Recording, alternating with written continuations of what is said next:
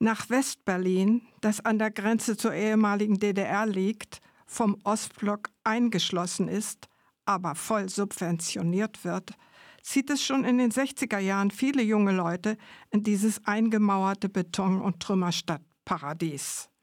Das Hippietum ist in den 80er Jahren out und der aus Großbritannien importierte Punk ist jetzt angesagt.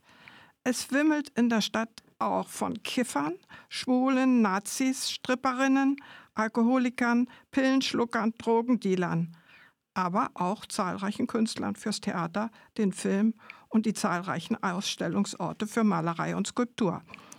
Robert, der Protagonist von Oskar Röhlers von Oskar ist der Oskar Röhlers Ich-Erzähler, 19 Jahre alt, möchte nach Berlin ziehen, weil das doch der Ort von Freiheit und Abenteuer ist.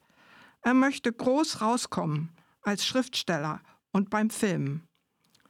Aber er muss doch die Kontakte seiner Mutter und seines Vaters dafür nutzen, bei der Kleistbühne am Kurfürstendamm einen Job zu bekommen. Bei diesen Geschichten über Robert, den Protagonisten des Romans, verwischen sich immer wieder die Grenzen zwischen Autobiografie und Fiktion. Es geht eigentlich um die Familiengeschichte des Schriftstellers mit der, Moser, mit der Mutter Gisela Elsner, einer berühmten Vertreterin der deutschen Nachkriegsliteratur, seine ignorante, drogensüchtige Rabenmutter und seinen Vater Klaus Röhler, erfolgreicher Lektor, gescheiterter Schriftsteller, Säufer, egoistisch. Sie wollten von ihrem Kind nichts wissen und gaben ihm eine einsame, trostlose Kindheit. Das Berliner Leben, das Robert von nun an führt, ist auch ziemlich hoffnungslos. Zusätzlich jobbt er in einem Piepshow-Laden, verliebt sich in eine der Sexarbeiterinnen führt eine heftige Beziehung mit ihr und Drogen und Sex spielen in dieser Liebesbeziehung eine große Rolle. Aber immer wieder bekommt Robert, Oskar Röhlers Ich-Erzähler, eine riesen Wut auf die Welt, auf diese bürgerliche Welt der Schönen in den legendären Diskotheken, wo er eines Tages sogar der Tür verwiesen wird. Er kann so wütend werden. Zitat. Ich gerate so in Rage, dass ich ausschere und erneut in den Landwehrkanal springe. Ich kraule, ja, ich schwimme sogar Butterfly, trotz des Wehrmachtsmantels.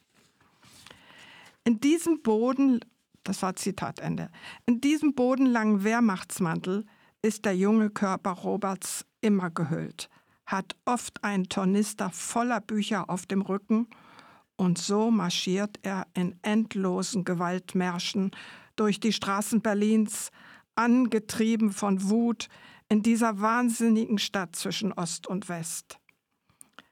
Er wohnt im Wedding, wo einem damals der faulige Atem Berlins fast erschlug. Bier, Eisbein, Kohlsuppe, Currywurst. Dazu das eisige Kellerloch, in dem er leben und schreiben musste. Berlin in den 80er Jahren. Frontstadt, graue Hinterhöfe, Kohlgeruch, alte Nazis, Revoluzer, widerständige Studenten und immer wieder Bürokraten. Aber auch Größenwahnsinnige am Theater, Exzesse in Kreuzberger Clubruinen, wunderbare Konzerte und Nächte, die nicht enden wollten. Robert war nach Berlin gegangen, weil das die einzige Chance war, sich abzusetzen von den meisten Leuten, die ihn einfach nur anwiderten. Aber sein persönliches Dilemma, warum er nicht zur Ruhe kommen konnte, die beiden Pole, die ihn zu, zu zerreißen drohten, es sind Liebe und das Bekenntnis füreinander, was er immer gesucht hatte, und ein dunkler Trieb, der dann nicht damit zu vereinbaren ist. Immer wieder die Angst, vor seinem Urzustand, dem des hospitalistischen Kindes. Ein Zitat aus der Welt dazu. Zitat. Oskar Röhler macht aus den Abgründen seines Lebens radikale Bücher und Filme.